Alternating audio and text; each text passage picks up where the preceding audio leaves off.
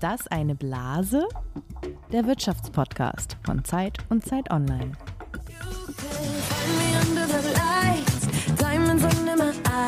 Das ist der beste Tag ever. Das ist der beste Tag ever, genau wie gestern und genau wie morgen und an jedem anderen Tag und das für immer.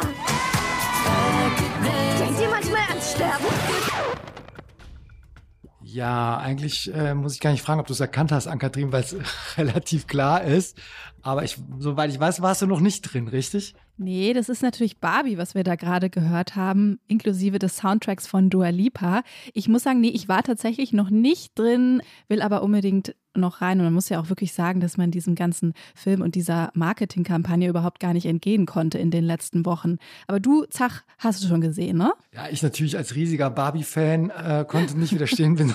Nein, es war so, ich musste äh, ähm, auch als Betreuer mehrerer Kinder teilnehmen an diesem Filmerlebnis und aber also währenddessen habe ich festgestellt, auch so an den Reaktionen der Kinder, das war eigentlich eher ein Erwachsenenfilm. Also der ist freigegeben ab, ab sechs Jahren und trotzdem, ja, geht es ja da um ganz grundlegende gesellschaftliche Fragen. Und ähm, ich fand es schon ganz, ganz gut gemacht, wobei ich einige Kritikpunkte verstehe an dem Film. Und ähm, wie ist es bei dir? Willst du, du willst reingehen, hast du gesagt, aber Genau, ich will reingehen unbedingt. Ich habe jetzt aber erstmal einen anderen Film vorgezogen. Und zwar bin ich heute Abend ähm, in Oppenheimer. Das ist ja so der zweite Kinohit des Sommers. Diese beiden Filme zusammen haben ja sogar einen eigenen Begriff geprägt, Barbenheimer. Das werden wir gleich nochmal hören, was denn das eigentlich genau ist.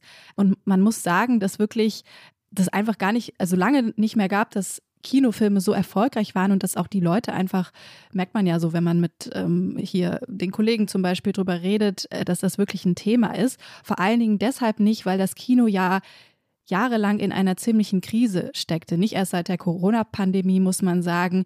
Die Zahl der Kinobesucher in Deutschland, das habe ich gerade noch mal nachgeschaut, hat sich seit Beginn des Jahrtausends mehr als halbiert.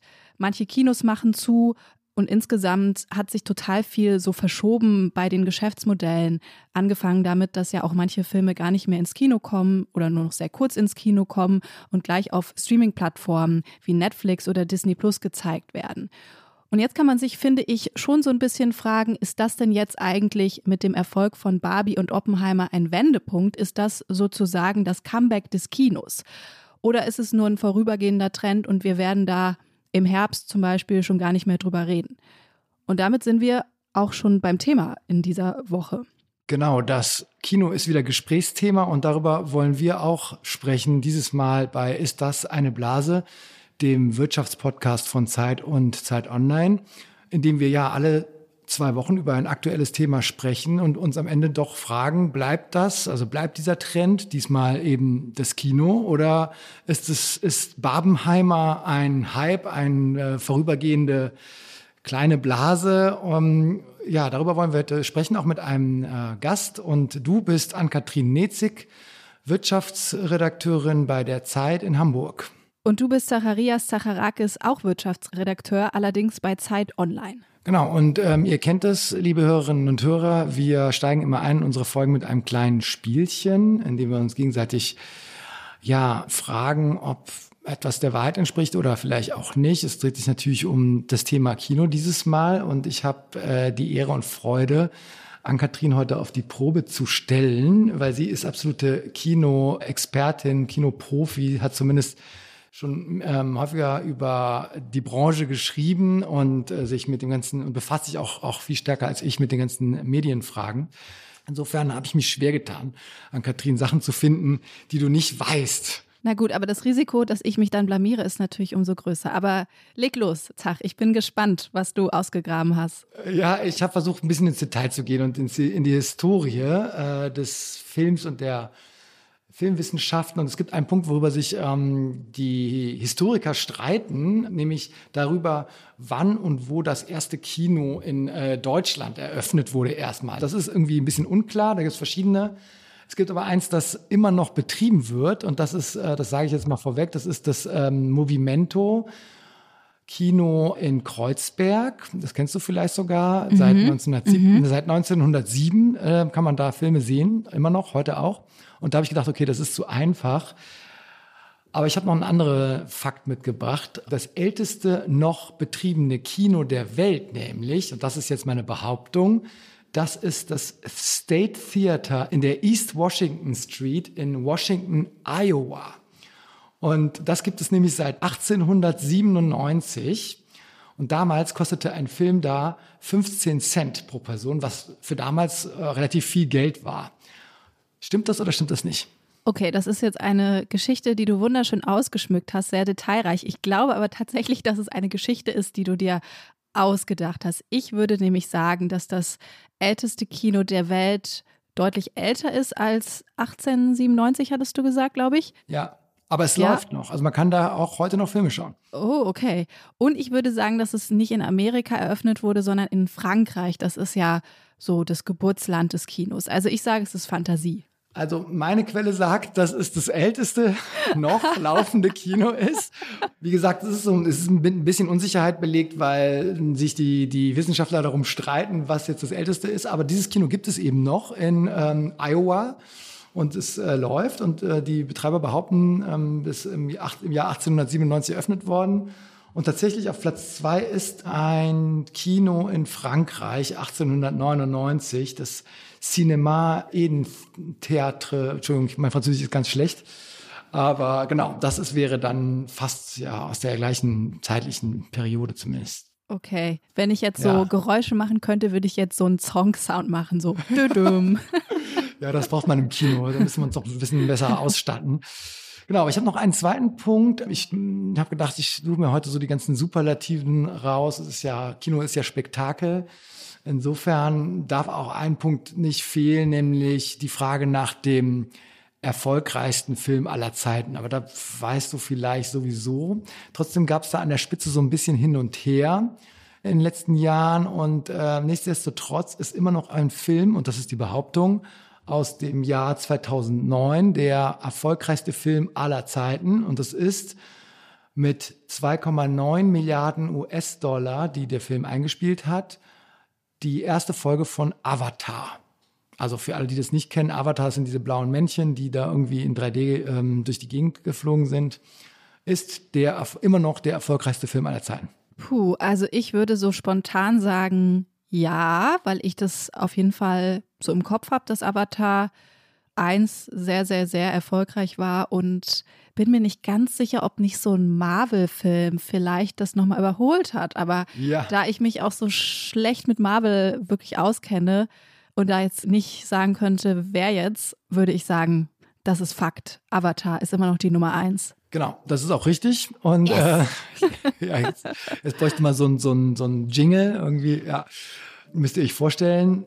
Also nee, genau, du hast auch richtig äh, gesagt, es war so, dass ähm, es zwischenzeitlich so ein bisschen hin und her ging. Also auf Platz zwei ist jetzt Avengers Endgame. Das ist eben tatsächlich äh, Marvel und diese ganzen komischen Comic-Figuren äh, mit 2,8 Milliarden US-Dollar, also direkt dahinter. Und Avatar hat wohl sich den Platz eins wieder zurückerobert, weil der Film einfach nochmal im Kino gezeigt wurde. Oder es gab so mehrere Wiederveröffentlichungen in Kinos mhm. und das hat dann noch wieder mit reingezählt in diese Gesamteinnahmen. Ja, das, das stimmt. Das war so, glaube ich, dass Avatar 2 ja vor einem Jahr ungefähr ins Kino kam oder so im Dezember 22 und viele Kinos Avatar 1 nochmal davor gezeigt haben.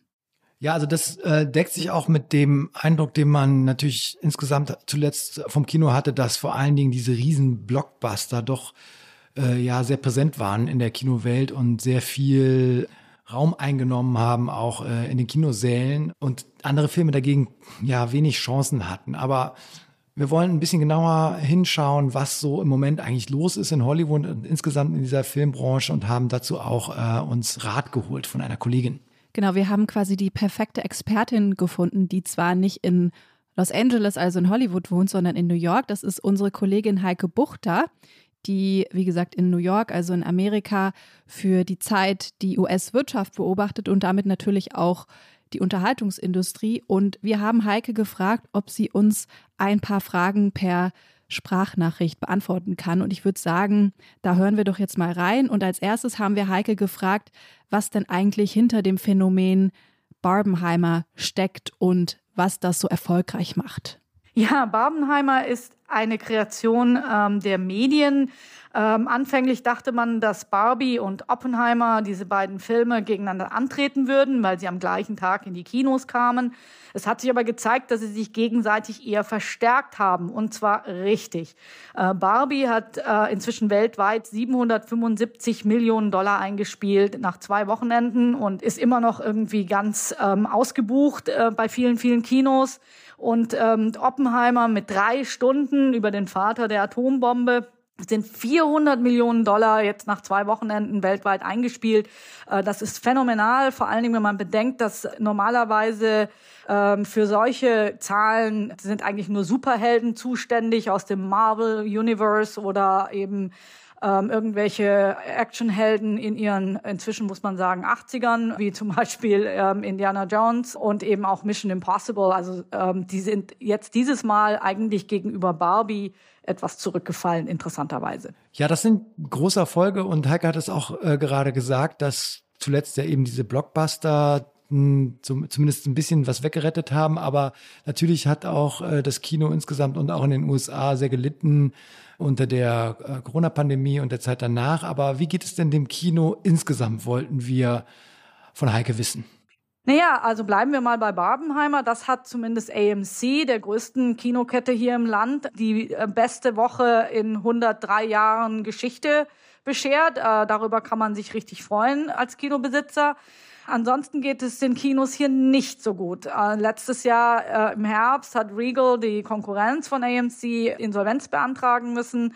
Äh, und auch hier bei mir in meiner Neighborhood sind die Kinos, die wir kannten, sind ähm, sehr viele von denen einfach zugemacht worden, dicht gemacht worden in den letzten Jahren. Ähm, und wenn wir nach vorne gucken, ist es auch nicht so rosig, also nicht Barbie-rosig, weil es wird nicht mehr so viele Neustarts geben. Angesichts des Streiks in Hollywood haben viele Studios wie Sony und vielleicht auch Disney ähm, schon mal angedeutet, dass man die Kinostarts nach hinten verlegen wird. Okay, und dann haben wir Heike noch gefragt, worum es denn eigentlich geht bei diesem Streik in Hollywood. Ja, das ist ziemlich kompliziert, weil es geht, es geht natürlich ums Geld, es geht immer ums Geld, aber es geht eben auch um etwas Komplexeres, nämlich die Art, wie Hollywood arbeitet. Durch die Streaming-Plattformen ist alles sehr viel kleinteiliger, kurzfristiger, mehr so wie Gigwork, wie das so schön heißt. Also das heißt, ähm, man wird relativ kurzfristig angeheuert und relativ kurzfristig steht man dann wieder auf der Straße.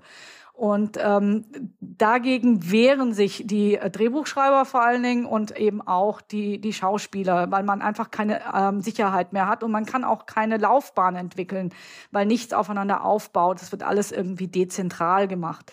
Das ist die eine Geschichte und die andere Geschichte ist natürlich die künstliche Intelligenz. Also die Studios erhoffen sich natürlich, ähm, die hohen Kosten zu senken, also aus ihrer Sicht hohen Kosten zu senken, indem man zum Beispiel eben den Schauspielern ihr Gesicht für die äh, KI speichert und einmal bezahlt und dann kann man diese Schauspieler dann lustig irgendwie als ähm, Statisten irgendwie in den nächsten Film reinpappen. Und dagegen wehren sich natürlich vehement sowohl die Drehbuchautoren als auch die Schauspieler. Wenn wir jetzt denken, viele Stars verdienen natürlich wahnsinnig viel Geld. Und man denkt ja, was wollen die denn da noch mehr? Aber das mittlere Einkommen für Schauspieler liegt im Moment bei 42.000 im Jahr. Die von Heike angesprochenen Streaming-Dienste spielen ja auch nochmal in dem Gesamtkonstrukt Unterhaltungsindustrie, Kino eine besondere Rolle, also Net, äh, Streamingdienste wie Netflix und Disney Plus. Und wir haben Heike noch gefragt, welche Rolle diese Dienste im Moment eigentlich einnehmen. Ja, die Streamingdienste waren einmal so die quasi die neue große Hoffnung, so ein bisschen wie diese Tamagotchis damals, die man immer füttern musste.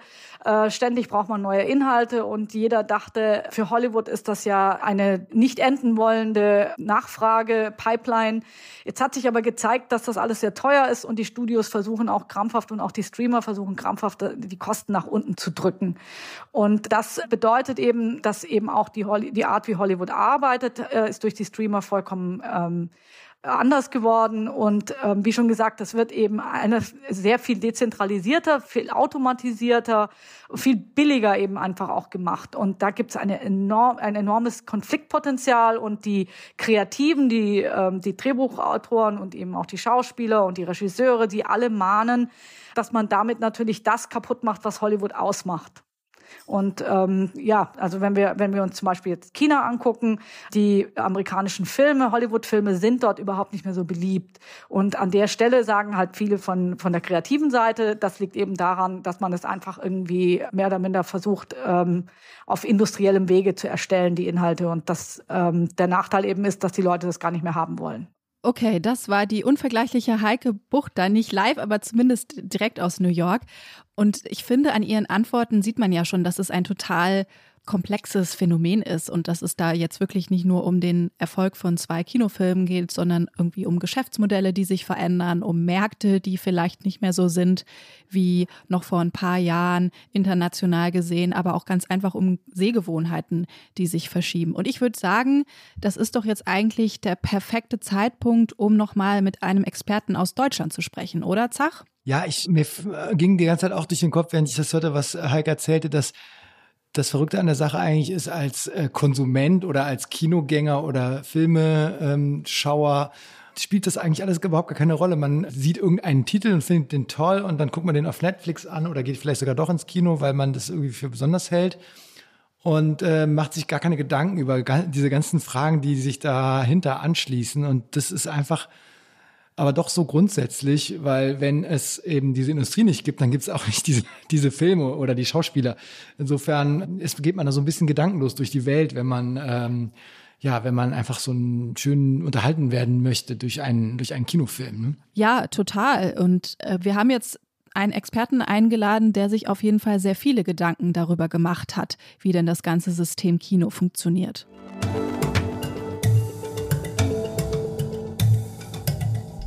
Und wir sprechen jetzt mit Christian Feil. Er stammt aus Gera und lebt heute in München.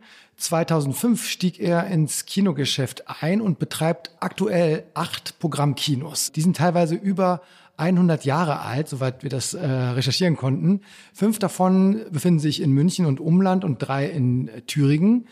Und daneben ist Christian Feil auch Schauspieler. Zuletzt verkörperte er den Finanzminister Christian Lindner beim Starkbierfest Nockherrenberg. Ein, äh, ja, das ist ein ziemlich traditionsreiches Singspiel in Bayern. Das kann er uns gleich noch mal ein bisschen genauer erklären, bei dem eben Politiker parodiert werden. Herzlich willkommen, Christian Fall. Ja, guten Tag und danke für die Einladung. Genau, also zunächst vielleicht können Sie uns einmal erklären, woher Ihre besondere Leidenschaft für das Kino kommt. Also wie sind Sie zum Film gestoßen und warum ausgerechnet Kino? Oh, das ist äh, tatsächlich würde das sogar ein bisschen länger dauern. Ich versuche es mal ganz ja. kurz zu fassen. 30 Sekunden bitte. Alles klar, zählt runter.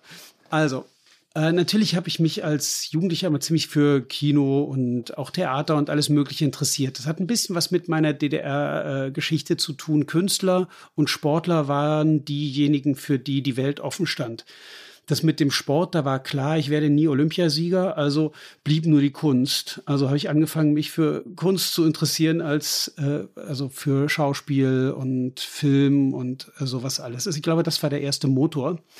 Dann habe ich also einen großen Teil meiner Zeit einfach da im Kino verbracht, wenn ich nicht gerade irgendwie Theater gespielt habe. Dann kam die Wende und ich habe erstmal irgendwas angefangen zu studieren habe dann aber relativ schnell angefangen, im Kino zu arbeiten. Dann habe ich über das Kino angefangen, Filmwissenschaften zu studieren. Dann habe ich festgestellt, wenn man das studiert, hat man ja am Ende noch nicht mal einen Beruf. Also war ich dann, habe ich dann gedacht, okay, wirst du halt Schauspieler, dann hast du wenigstens einen Beruf weil ich dann irgendwie der irrigen Annahme aufgesessen bin, dass Schauspieler was mit dem Kreativapparat im Film zu tun hätten. Das hat was damit zu tun. Das war der erste Film, bei dem ich irgendwas gemacht habe, das war eine internationale Großproduktion, da war ich Fahrer. Und da hatten die Schauspieler natürlich was mit dem Kreativapparat zu tun. Das waren dann alles Stars. Und ich hatte einen Führerschein auf Probe und habe Leute durch Köln gefahren. Das war abenteuerlich. Alles Leute, die kein Wort Deutsch sprachen und sich überhaupt nicht auskannten. Aber egal, dann wurde ich zumindest dann irgendwie Schauspieler, weil ich dachte, es wäre ein Beruf. Habe dann in Leipzig Schauspiel studiert und war dann so zwangsläufig am Theater. Am Theater habe ich dann festgestellt, oh, wenn die Leute anfangen, so künstlich zu sprechen, dann werde ich immer sofort müde. Proben hat mir Spaß gemacht, Spielen hat mir Spaß gemacht, aber ich gucke es mir ehrlicherweise nicht so gerne an. Und dann habe ich eben festgestellt, dass ich wenn ich frei habe am Abend, meine Freizeit dann doch lieber im Kino verbringe. Dann habe ich angefangen, mich darum zu kümmern, ob man vielleicht im Kino als Schauspieler irgendwas taugen, also machen kann. Das hat nicht so gut geklappt. Das war Ende der 90er. Da gab es auch nicht so viel interessante Kinoproduktionen in Deutschland. Und dann war ich auch vollkommen überrascht, dass man sich Mühe geben musste, um in irgendeinem Fernsehding mitzuspielen und so. Und dann habe ich angefangen, selber mich um Filmproduktion zu kümmern, habe dann ein paar Kurzfilme äh, co-produziert und habe dann aber irgendwie keine betriebswirtschaftliche Lösung gefunden, wie man mit Filme produzieren Geld verdienen soll. Das ist mir bis heute nicht klar, wie das geht. Abgesehen, wenn man so für so eine Internetblasen produziert heute, dann geht das wohl. Und dann habe ich irgendwie wieder aus purer Not, genau, das war's. Aus purer Not. Meine, meine damalige Freundin hat gesagt, du hast doch mal als Filmverführer gearbeitet, von deinen ganzen Projekten können wir nicht leben. Kannst du mal bitte wieder deinen, deinen Studentenjob machen? Wir brauchen irgendwie Kleingeld. Und dann habe ich für acht Euro im Monat wieder angefangen, Filme vorzuführen. Und das hat mir so einen Spaß gemacht. Ich hatte eines der glücklichsten Jahre in meinem Leben. Ich habe irgendwie so fünf Tage die Woche quasi Vollzeit als Filmvorführer gearbeitet. Und ich war nur dafür verantwortlich, dass die Klimaanlage einigermaßen gelaufen ist, dass der Film scharf war und mhm. dass alle Leute im Saal waren. Und es war echt ein gutes Jahr.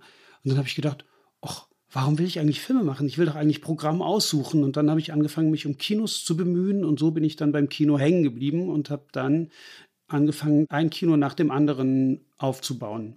Lauter so Pleite-Dinge. Erst war es so ein Hey von Freunden für Freunde-Projekt haben wir so Nischenfilme äh, gezeigt, die wirklich zwischen allen Stühlen saßen. Und dann wurde es irgendwie mehr und mehr Geschäft.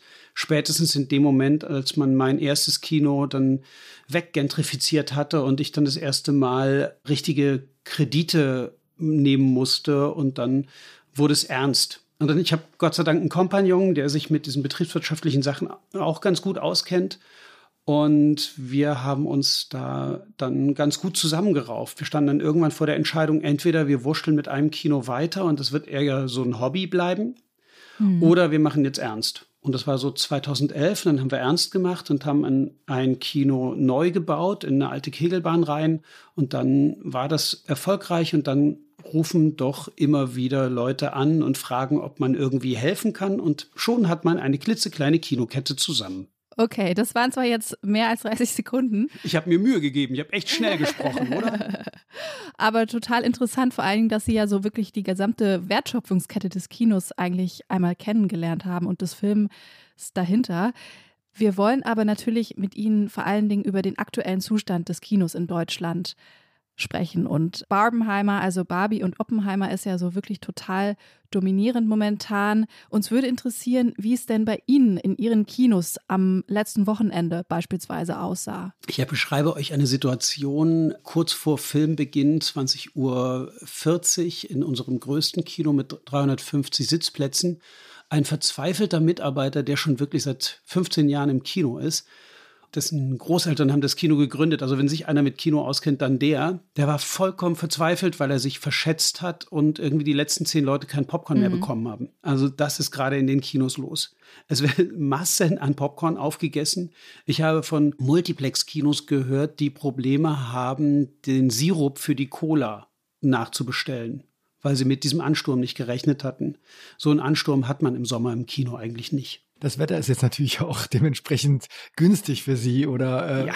Das Wetter hilft. Das Wetter hilft immer im Kino. Und haben Sie eine Erklärung dafür, warum diese beiden Filme so ein Erfolg sind? Oder ist es vor allen Dingen Barbie bei Ihnen oder würden Sie sagen, das ist so ein bisschen gleich verteilt eigentlich? Also beide Filme sind ein Erfolg und beide Filme sind deutlich über allen Erwartungen. Mhm. Und warum? Das sind verschiedene Sachen. Natürlich, das Wetter hilft tatsächlich. Also der Film ist in der zweiten, also beide Filme sind in der zweiten Woche noch mal stärker geworden.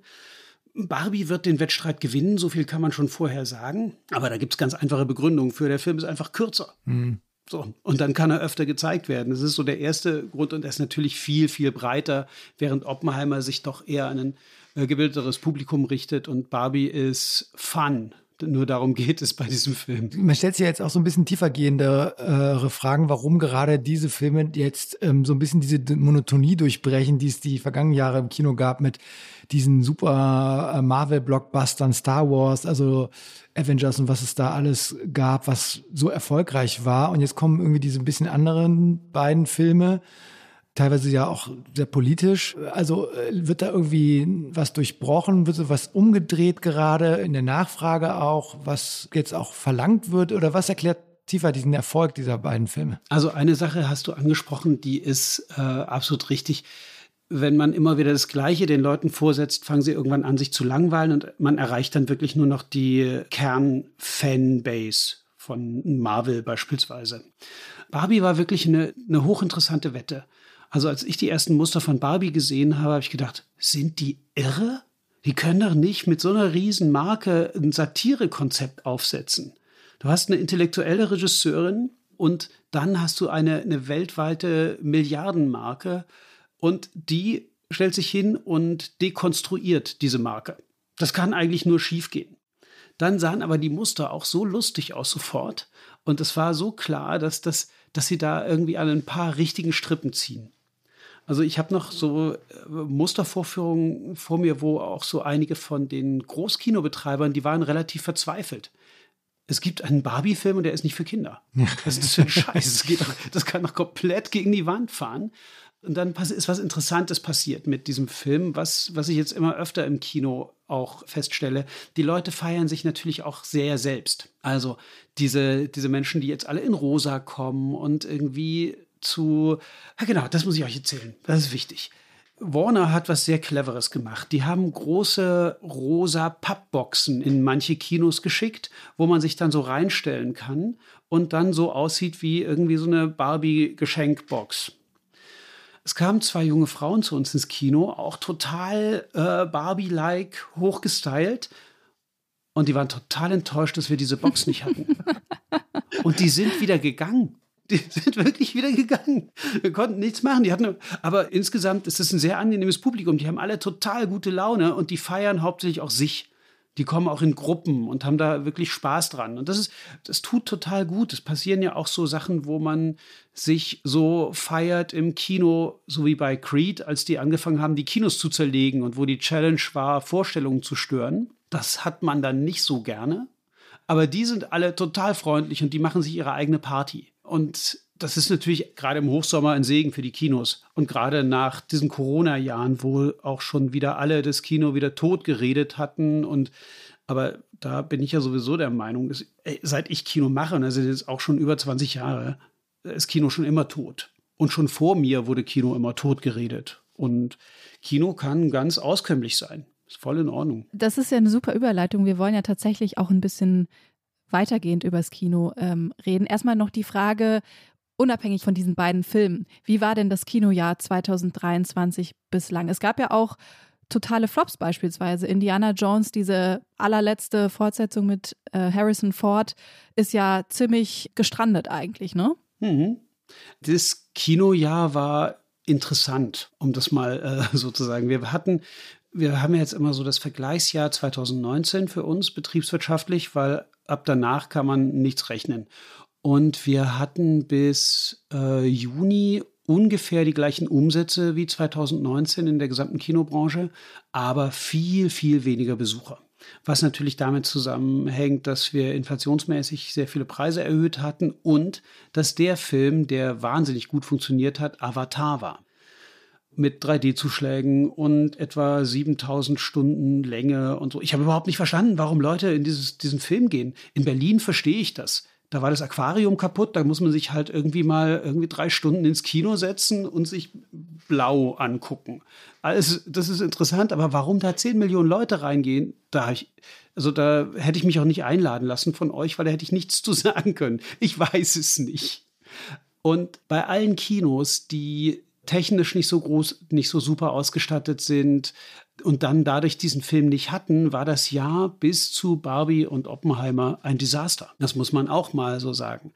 Da war nicht nur der Flop von Indiana Jones, sondern es war auch so, dass man mit normalem Filmkunstprogramm, wofür unsere Kinos eigentlich so stehen, überhaupt nicht mehr zum Publikum durchgedrungen ist. Also es hängt auch damit zusammen, dass wir über die Corona-Zeit sich da Gewohnheiten verändert haben und dass sich auch Informationswege verändert haben. Also in der Corona-Zeit haben dann auch alle Zeitungen angefangen, von Filmstarts zu berichten.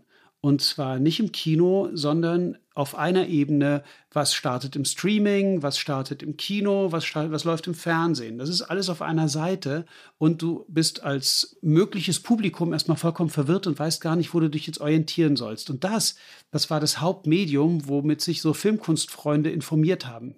Und wir Kinos haben es gerade auch, weil wir einfach drei Jahre vom Netz waren, nicht geschafft, uns ein eigenes, so eine eigene Crowd aufzubauen, die wir dann einfach nur informieren und anstechen können. Damit beginnen wir jetzt, aber genau, also bis zu Barbie und Oppenheimer war es schwer und es wird auch wieder schwer werden. So viel kann ich jetzt schon sagen, glaube ich. Mhm.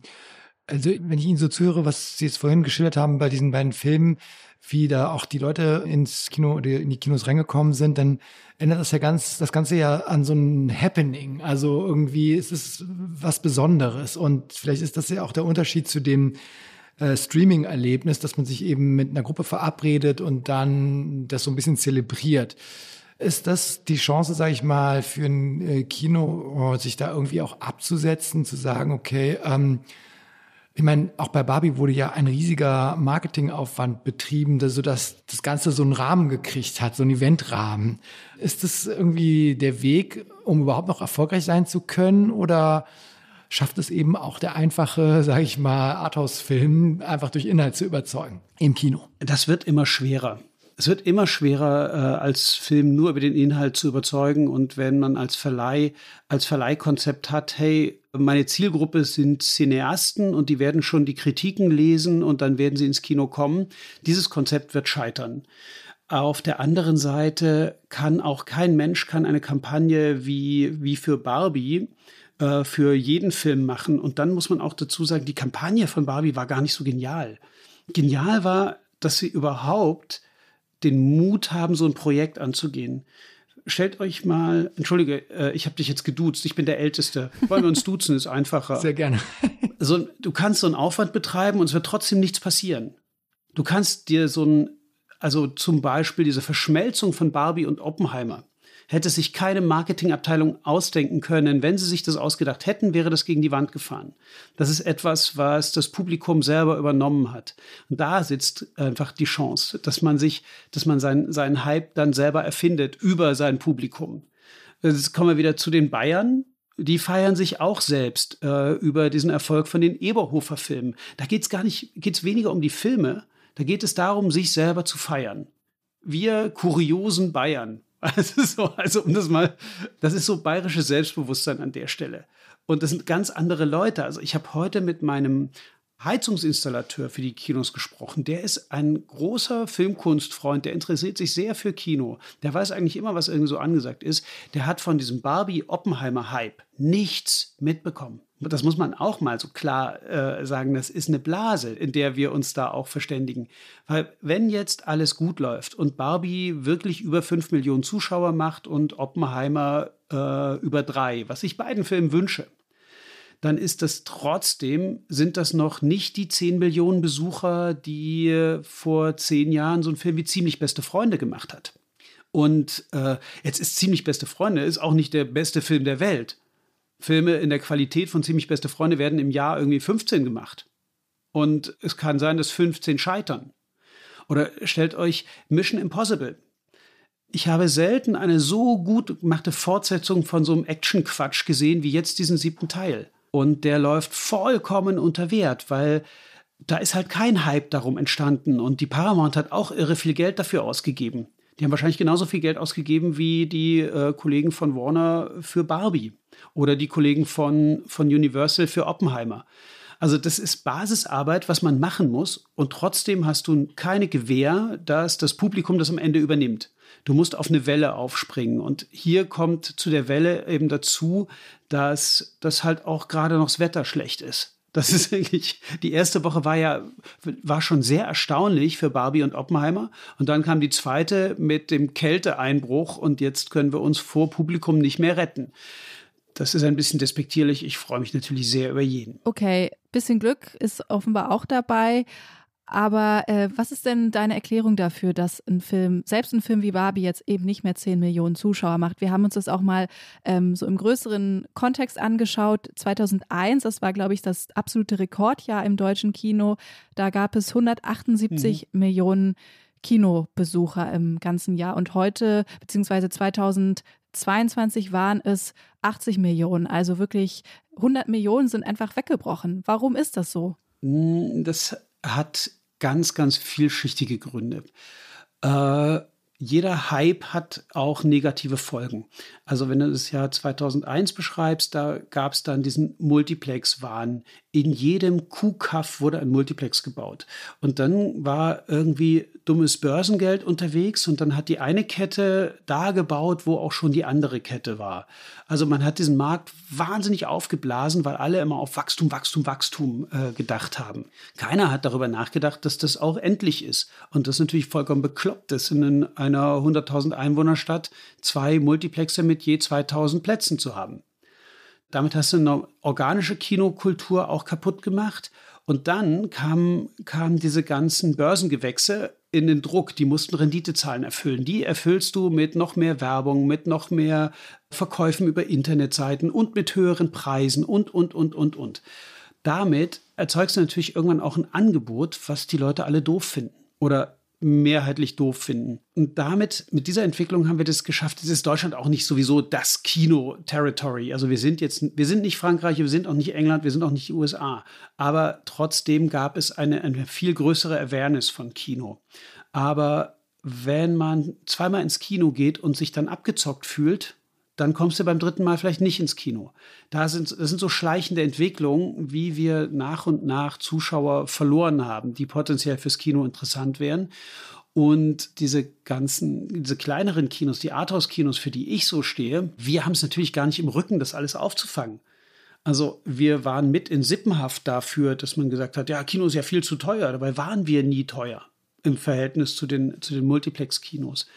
Und bitte mich jetzt auch nicht falsch verstehen. Ich bin überhaupt nicht gegen die Multiplex-Kinos. Sie sind ein total wichtiger Teil. Wir brauchen aber ein organisches Miteinander von beiden. Wir müssen alle Zuschauerschichten irgendwie abdecken. Also in einer Stadt, in der es nur Multiplex-Kino gibt, verlierst du irgendwann die älteren Leute, die finden dann kein Zuhause mehr für ihr Kino, wenn es alles nur bunt und laut ist und wild und Popcorn und klebt. Wenn du in einer Stadt nur ein Arthouse-Kino hast, dann verlierst du die jungen Leute, die wollen es auch mal ein bisschen lauter haben und die finden es total seltsam, wenn nur Senioren im Kino sind, was ja im Arthouse-Kino doch relativ oft vorkommt. Und äh, mit sowas haben wir so eine Negativentwicklung angesetzt. Und dann hat Corona natürlich nicht geholfen. Aber schon vor Corona hatten wir das Problem, dass wir mit dem Angebot Kino nur noch 40 Prozent der Leute in Deutschland überhaupt erreicht haben. Jeder, der äh, kinoaffin ist, haben Untersuchungen damals gezeigt, geht auch fünf bis sieben Mal ins Kino. Das heißt, die Chance für uns besteht eigentlich daran, immer wieder neue Leute fürs Kino zu gewinnen. Und wenn das jetzt über so einen Hype wie Barbie passiert, ich nehme die natürlich gerne.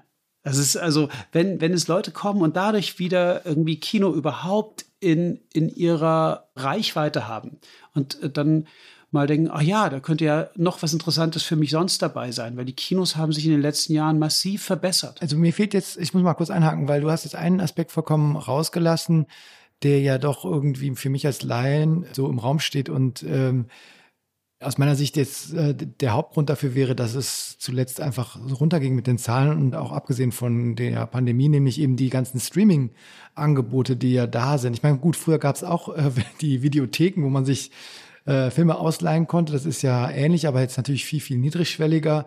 Ist das, wird das nicht auch, auch gesehen als ein Grund dafür, dass einfach das Publikum weggeblieben ist in den letzten, ja, muss man sagen, fünf bis zehn Jahren ungefähr? Darf ich dir da vehement widersprechen? Ja, natürlich.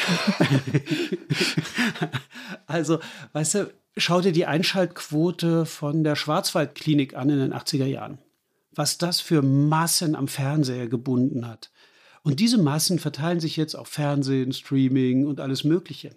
Das ist nicht der relevante Grund. Kino ist ein anderes Angebot. Kino ist das Angebot, auszugehen, sich aufzumachen für irgendwas. Es geht da gar nicht um, zu sehr um die Exklusivität. Das ist gar nicht der Punkt. Natürlich sind audiovisuelle Inhalte immer leichter verfügbar, werden dann aber eben auch nicht geguckt. Also was uns mehr geschadet hat, als der, dass die Leute Streamingdienste nutzen, ist das Gefühl, dass man alles immer überall haben könnte. Aber man guckt es ja natürlich nicht. Also Kino ist, sind die Leute, die für dich eine Vorauswahl treffen. Das ist das eine. Also jeder von uns kennt diese Streaming-Abende, an denen man irgendwie eine Stunde sucht, um irgendwie das Relevante, was man eigentlich gucken will, nicht zu finden und dann auszumachen. Im Kino bist du dort. Kino ist ein anderes Erlebnis von dem, von dem Film am Ende. Also gerade Arthouse kannst du im Streaming boah, echt schwer machen. Also Arthouse-Kino ist manchmal, wenn ihr euch erinnert, auch ein bisschen, braucht ein bisschen Zeit. Deswegen wird ja Arthouse auch von den Leuten, die es nur im Netz nutzen oder nur im Fernseher nutzen, als langweilig beschrieben. Hier beispielsweise ein Film wie Toni Erdmann.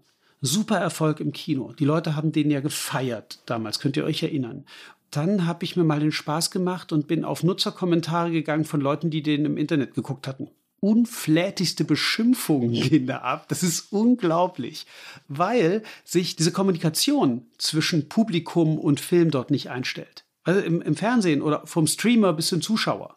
Im Kino bist du Publikum. Im Kino interagierst du sowohl mit den Leuten neben dir, aber auch in irgendeiner Form auch mit dem Film. Du interagierst schon dadurch, dass du dir ein Ticket kaufst oder eben nicht. Damit bestimmst du Programm. Das ist eigentlich, ist es, ein, eine tolle, äh, eine tolle Geschichte, die wir, die wir mit Kino machen können. Mhm. Aber nichtsdestotrotz gab es ja in den letzten Jahren eine ziemlich heiß geführte Debatte auch um das sogenannte Kinofenster oder die Exklusivität von ähm, Filmen. Da gab es einige Beispiele. Ähm, einmal im Westen nichts Neues, das wurde sehr diskutiert, der nur, glaube ich, drei oder vier Wochen im Kino lief und dann eben auf Netflix verfügbar war. Noch krasser war das, glaube ich, bei Black Widow. Das ist auch einer von diesen Marvel-Filmen mit Scarlett Johansson, der nur einen Tag im Kino lief und dann auf Disney Plus zu sehen war. Da haben sich ja viele Kinobetreiber sehr drüber empört und haben diese Filme auch boykottiert regelrecht. Wie war das bei dir? Hast du die gezeigt? Ja, habe ich gezeigt. Äh, Black Widow nicht, aber äh, im Westen nichts Neues habe ich gezeigt, weil es natürlich ein kulturell interessanter und wichtiger Film ist. Das Problem bei Im Westen nichts Neues ist weniger das Fenster als die fehlende Kampagne. Eigentlich brauchen wir das Fenster viel weniger als die Filmverleiher. Die Filmverleiher brauchen das Fenster, um genügend Geld bereitzustellen, um einen Film zu bewerben. Und dieses Geld müssen sie am Ende, müssen sie wieder einsammeln im Kino. Danach verdienen sie Geld über Zweit-, Dritt- und sonst wie Auswertungen. Wenn du aber einen Film gar nicht vorhast, richtig im Kino zu platzieren, dann gibst du auch kein Geld dafür aus. Und so war es bei Netflix und im Westen nichts Neues. Der Film war irgendwie so verschämt ein bisschen im Kino. Es gab keine Kampagne dafür. Es wurde bei der Netflix-Kampagne mehr auf den Netflix-Start hingewiesen als auf den Kinostart. Und da haben die Controller bei Netflix übersehen, dass man so ein Produkt natürlich viel, viel größer macht im Kino, wenn es denn funktioniert. Es hängt aber auch ein Risiko dran. Das ist halt auch so. Deswegen wollte auch Netflix nie, dass man die Zahlen veröffentlicht von dem, was im Westen nichts Neues im, im Kino so macht. Bei uns in den Kinos hat das ganz gut funktioniert, aber äh, naja, mein größter Saal hat 300 Plätze und mein kleinster hat 30. Also von daher, mit mir refinanziert man keine Kampagne. Warum kann das eigentlich nicht zu einer fruchtbaren Symbiose führen, wenn die äh, Streamingdienste, die dann auch selber produzieren, solche Filme dann ja in den Markt bringen und zuerst dann eben auch ins Kino bringen, weil ich meine, Netflix produziert diesen Film und verdient ja letztlich dann auch an den Kinoeinnahmen und danach bietet ähm, das Unternehmen den Film genauso auch auf der Plattform für all jene an, die vielleicht nicht ins Kino wollten. Warum ist das, ist das ein Problem für diese, ähm, für die Dienste? Ähm, also da fragst du insofern den Falschen, weil ich bin der Erste, der sagen würde, ja, bitte, genau das ist das, was wir brauchen. Wir brauchen dieses Miteinander arbeiten. Ich habe auch kein Problem damit, zwei Folgen einer Serie mit einer großen Kampagne in den Kinos zu zeigen. Einfach nur, dass sich die Fans mal kennenlernen können. Das ist doch das Tolle dabei. Die sitzen alle alleine auf ihrem Sofa, sind aber Fan von irgendwelchem grandiosen Zeug und im Kino könnten sie sich mal begegnen und wüssten, wie die anderen aussehen. Und ich fürchte, dass bei den ganzen Streaming-Diensten der Motor, der dahinter liegt, der Motor ist natürlich, dass ich muss immer wieder Nachrichten haben, die meinen Börsenkurs nach oben treiben. Ich muss Abonnentenzahlen hochmachen. Und das kann man natürlich mit dieser Geschichte von der Hey, exklusiv nur bei uns. Aber ich glaube, da gehen gerade, da passieren gerade auch interessante Verschiebungen, weil selbst die großen Studios, die ja auch eigene Streaming-Portale haben, haben äh, verstanden, dass man die Produkte größer macht, indem man sie vorher im Kino auswertet. Also da bin ich eigentlich ganz zuversichtlich, dass es da in der nächsten Zeit Bewegung gibt. Netflix war halt so wahnsinnig getrieben davon, dass die Börsenleute immer gute Nachrichten brauchten, um den Kurs hochzuhalten. Und das, äh, jetzt müssen sie echtes Geld verdienen und dann werden sie irgendwann auf die von dir angesprochene Idee kommen, nämlich vernünftig zu kooperieren. Ich fand das Beispiel vorhin mit dem Arthouse-Film total interessant, der irgendwie quasi nicht verstanden wurde im Internet von den Nutzern. Wenn ich bei mir selber anschaue, wie ich inzwischen Inhalte, also Serien und Filme vor allen Dingen konsumiere, dann muss ich doch sagen, dass irgendwie so meine Aufmerksamkeitsspanne viel kürzer geworden ist. Einerseits, andererseits binge-watche ich dann auch mal an einem Wochenende eine ganze Staffel von einer Serie durch und da frage ich mich so ein bisschen, verlernt man da nicht auch letztendlich ins Kino zu gehen und sich auf dieses gesamte Kinoerlebnis auch einzulassen und einfach wirklich zwei Stunden bei Oppenheimer jetzt sogar drei Stunden in einem dunklen Raum zu sitzen, nicht aufs Klo zu rennen, wenn man jetzt irgendwie keine Lust mehr hat oder auf Pause zu drücken und geht da tatsächlich auch so eine Kulturtechnik langsam verloren. Ja, das ist eine total wichtige Frage. Also du äh, konnotierst es eher negativ, was ich verstehe. Ich würde es eher positiv umdeuten in lasst uns diesen Single Screen genießen. Das ist eine, wir sind Bestandteil von, sagen wir mal, auch dieser Achtsamkeitsdiskussion, dieses lass uns mich auf eine Sache konzentrieren. So, ich habe nur diese Leinwand, ich habe nur den Raum, ich habe nur das Publikum und, und den Film und das, was der Künstler mir idealerweise erzählen will. Das ist natürlich auch ein bisschen idealistisch, weil wenn ich mich jetzt heute im normalen Blockbuster-Kino umgucke, da haben die alle ihre Smartphones an und posten sich mit der Leinwand und sich im Kino und so weiter und so weiter. Aber für meine Kinos gilt das natürlich. Da haben die, da sind die Leute echt so vernünftig, dass sie ihre Telefone aushaben, außer sie sind ein Chirurg im Bereitschaftsdienst oder so. Aber eigentlich sind die Menschen da höflich und aufmerksam und lassen ihre Sachen aus. Und ich denke, dass das, das der große Gewinn ist. Ich verstehe deine Befürchtung und ich hätte natürlich ein Riesenproblem, wenn das so wird. Also wenn wir dann nur noch äh, Entertainment und nur noch Bambule und nur noch äh, in kleinen Häppchen Kunst machen sollen. Aber irgendwann wird auch der Markt darauf reagieren. Also die Beobachtung, dass diese ganzen großen Hollywood-Produktionen, die wurden ja auch immer länger in der letzten Zeit. Ne? Es gab ja kaum mehr einen Film, bei dem man so ein normale Spielfilmlänge von 90 Minuten hatte, sondern es wurden immer eher zweieinhalb, drei Stunden. Dabei weiß auch jeder, dass die Aufmerksamkeit dann mal zu Ende ist. Aki Kaurismäki hat gerade im Herbst wieder einen Film im Kino und als der noch richtig cool war in den späten 90ern, hat er gesagt, ein Regisseur, der seine Geschichte nicht auf 90 Minuten erzählen kann, der sollte den Beruf wechseln. Recht hat der Mann. Also ich meine, das sage ich jetzt vielleicht was Despektierliches den Filmkünstlern gegenüber, aber was für eine Hybris muss ich haben, dass ich irgendwie so glaube, dass das, was ich zu versenden habe, den Menschen es wert ist, dass mir die Leute drei Stunden ihrer Zeit und äh, 15 Euro schenken. Und dabei sind die 15 Euro nicht das Relevante, sondern die drei Stunden ihrer Zeit. Wir sind maximal eine Stunde lang und kosten gar nichts. Deswegen jetzt aber auch die letzte Frage von mir. Ähm, wenn man so ein bisschen jetzt guckt, was, wo sich das hin entwickelt. Also wir haben ja verschiedene, sage ich mal, Spielarten des Kinos so ein bisschen durchgesprochen, Multiplex und Arthouse und so weiter. Äh, es gibt ein Unternehmen, das, glaube ich, ähm, relativ erfolgreich damit ist, die Leute am Platz äh, mit Getränken zu bedienen, wo das Ganze so ein bisschen Kaffeecharakter hat. Ist das auch ein Weg? Also wir haben über diesen äh, über diesen Event-Charakter gesprochen. Die Leute wollen vielleicht auch im Barbie-Karton ihr Instagram-Account irgendwie befüllen. Was ist es, was man den Leuten halt anbieten muss im Moment, ähm, um doch sie wieder in die Kinos zu bekommen? Ja, das vollkommen recht. Die sind relativ erfolgreich, dieses Konzept mit, mit Essen am Platz und sowas. Aber als ich zur Geschichte unseres 111-jährigen Stammkinos äh, recherchiert habe, da war 1912 der heiße Scheiß auf dem Kinomarkt plastische Bilder und Essen am Platz.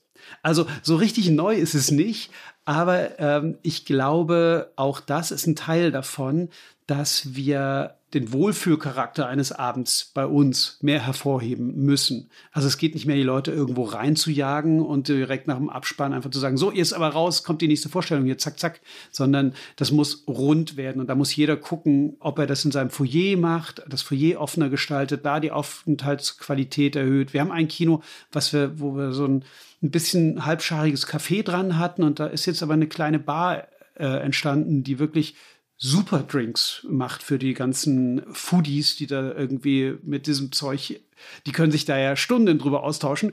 Und das ist dann so ein, dann, dann hast du einen ganz runden Abend. Du gehst ins Kino, du hast danach deine Drinks. Idealerweise hast du auch, wenn du aus dem Büro kommst, musst du nicht vorher noch in ein Restaurant, sondern kriegst auch da so ein paar Häppchen, die auch essbar sind und nicht nur irgendwie Popcorn.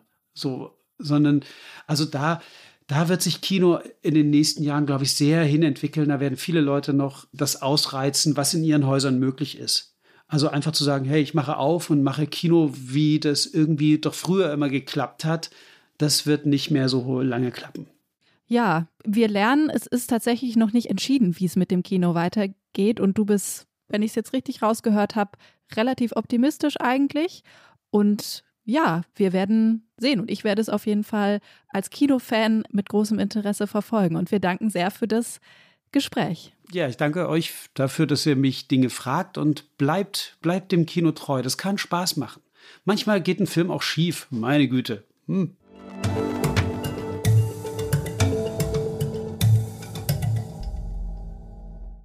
Jetzt haben wir einiges durchgespielt, was das Kino eigentlich heute den Leuten noch gibt und was die Leute wollen. Ähm, was glaubst du? Also, ich hätte ja zwischenzeitlich gedacht, vor allen Dingen während der Corona-Zeit, dass irgendwie das doch zu Ende geht für viele Häuser, gerade für diese kleineren.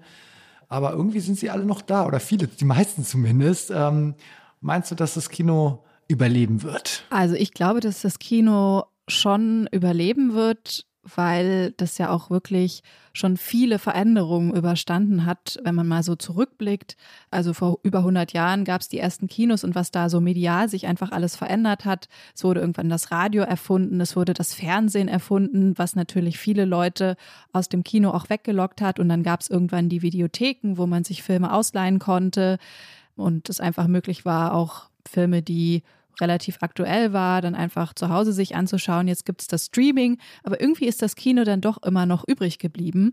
Und ich glaube, beziehungsweise ich hoffe vielleicht auch ein bisschen, dass das so bleiben wird. Was ich aber schon auch denke, ist, dass dieser Abwärtstrend, wir haben ja die Zahlen genannt, also wirklich minus 100 Millionen Zuschauer allein in Deutschland innerhalb von 20 Jahren ungefähr, dass das eigentlich nicht zu stoppen wird. Vielleicht wird es nicht mehr ganz so krass nach unten gehen, das hoffe ich schon auch.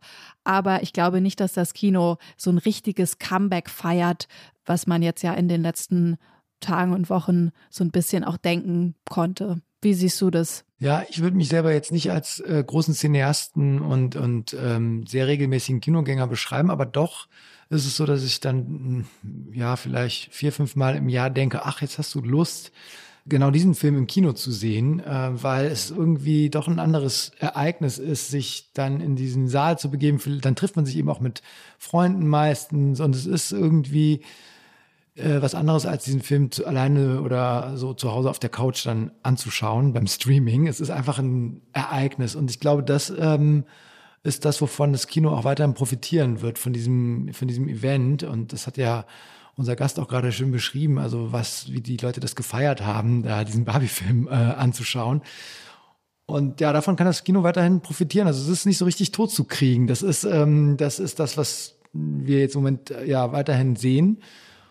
Ich, ich finde es total schwer vorauszusagen, weil ich ähm, äh, ja zwischendurch so ein bisschen die, äh, den Glauben daran verloren hatte, weil ich auch selber nicht äh, so stark mehr ins Kino gegangen bin. Aber wenn die Filme gut sind und wenn sie irgendwie das Publikum ansprechen und auch so diesen, diesen ja, besonderen Charakter irgendwie haben, dann kann es einfach funktionieren. Und es ist eben einfach die Frage, wie viel Angebot dann übrig bleibt. Müssen es die großen Cine, äh, wer sind sie, Multiplex-Kinos sein oder ist es dann doch, sind es dann doch einfach nur etwas weniger oder kleinere Kinos? Ja, das mhm. ist wahrscheinlich, wo es hinlaufen würde. Aber tot zu kriegen ist das Kino offenbar nicht. Nee, und ich muss auch ehrlich gesagt sagen, bin zwar jetzt nicht so der Blockbuster-Fan, sondern bin da schon eher so in dem Arthouse-Kino auch zu Hause. Ich habe auch das Gefühl, dass die Qualität auf den Streaming-Plattformen irgendwie ein bisschen nachgelassen hat und ähm, dass da auch sehr viel beliebigere Inhalte produziert werden, sehr viele Inhalte, die auch einfach günstig zu machen sind, so Reality-Shows muss ich zugeben, gucke ich mir natürlich auch an, aber so ein richtiges Highlight habe ich da auch schon länger nicht mehr gefunden. Ja, da würde ich dir zustimmen, auf jeden Fall. Also, dass man sich irgendwie freut auf einen Film, der dann wirklich nur bei einer der, äh, oder eine Serie bei einer der Streaming-Plattformen ähm, gezeigt wird, das ist äh, ja eher selten. Und das habe ich jetzt zuletzt eher tatsächlich das Gefühl am meisten im Kino gehabt. Und dann bin ich dann auch hingegangen. Ja. ja, ich fand, das war jetzt ein total wilder Ritt durch die Kinogeschichte und durch das durch die Unterhaltungsindustrie. Wir haben das so ein bisschen abgeschichtet und eingeordnet, fand ich irgendwie total interessant. Und ich glaube, da können wir uns jetzt eigentlich nur bei euch bedanken, liebe Hörerinnen und Hörer, fürs Zuhören. Wenn ihr uns eure Meinung schicken wollt, wenn ihr Ideen habt, wenn ihr Anregungen habt, dann schreibt uns doch sehr gerne eine Mail an blase.zeit.de und dann bedanken wir uns natürlich wie jeder Woche auch bei unseren Producern, den Pool Artists, insbesondere bei Maria, die unsere Produktion diese Woche begleitet hat. Und danke sagen wir natürlich auch ähm, an das Podcast-Team von Zeit Online, an Munja und Ole. Und wenn ihr jetzt noch hören wollt, was das Tier über das Kino und die Zukunft des Kinos denkt, dann bleibt doch einfach dran.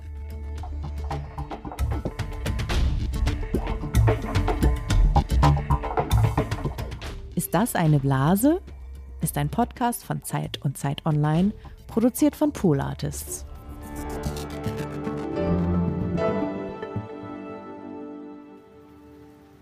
Guten Mittag von der Hamburger Außenalster. Es hat heute den ganzen Tag ziemlich geregnet. Jetzt ist es gerade ein bisschen trocken und ich habe dieses Regenloch genutzt, um hier schnell hinzufahren, weil ich die Enten und auch zwei Schwäne sehe ich, die hier so rumschwimmen etwas fragen möchte zu den deutschen Kinocharts. Und zwar ist es so, dass aktuell die deutschen Kinocharts überraschenderweise nicht von Barbie angeführt werden. Ähm, das ist sozusagen die Gesamtjahresbetrachtung, sondern von Super Mario Brothers.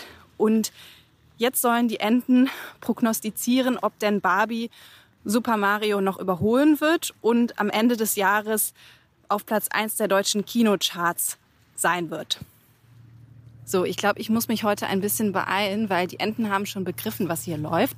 Ich habe diesmal Haferflocken mitgebracht und werde die jetzt hier platzieren in zwei kleinen Häufchen. Und dann schauen wir mal, was die Enten denn sagen zu Barbie und den deutschen Kinocharts. So, jetzt gehe ich mal wieder ein Stück zurück.